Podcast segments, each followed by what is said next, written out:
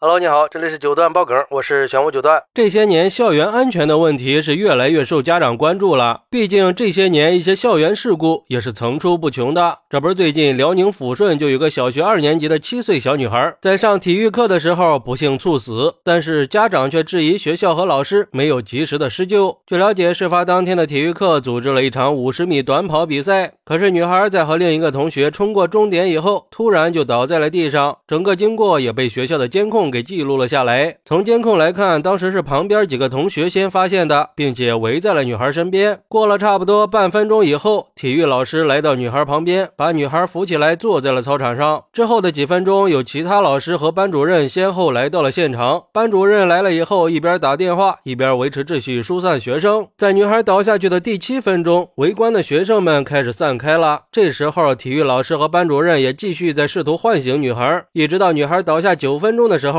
体育老师才开始给女孩进行心肺复苏。后来等幺二零到的时候，孩子的瞳孔已经放大了，不过还是把孩子送去了医院，但也已经是无力回天了呀。之后警方也出具了非正常死亡的证明。但是孩子的父亲在看了整个事件的监控视频以后，质疑体育老师在孩子倒地九分钟以后才进行心肺复苏，错过了最佳的抢救时机，并且质疑学校的校医当时为什么不在呢？而学校的负责人表示，校医当天刚好有事请假了，而。且孩子父亲还质疑，孩子们在做剧烈运动之前没有进行热身，老师就直接让孩子去参加这样的剧烈运动。因为女儿平时身体状况很好，也没有病史，并且出事以后，体育老师没有让孩子躺平，而是扶孩子坐了起来。在晕倒的情况下，本来就容易缺氧，呼吸不顺畅，坐起来弯着身体会更危险的。孩子的父亲还表示，他们和学校沟通的时候，学校曾经提出愿意给家属赔偿十万块钱，不过他们认为校医离岗以后，没有人来。补岗，体育老师也没有及时有效的施救，应该有人承担责任才行。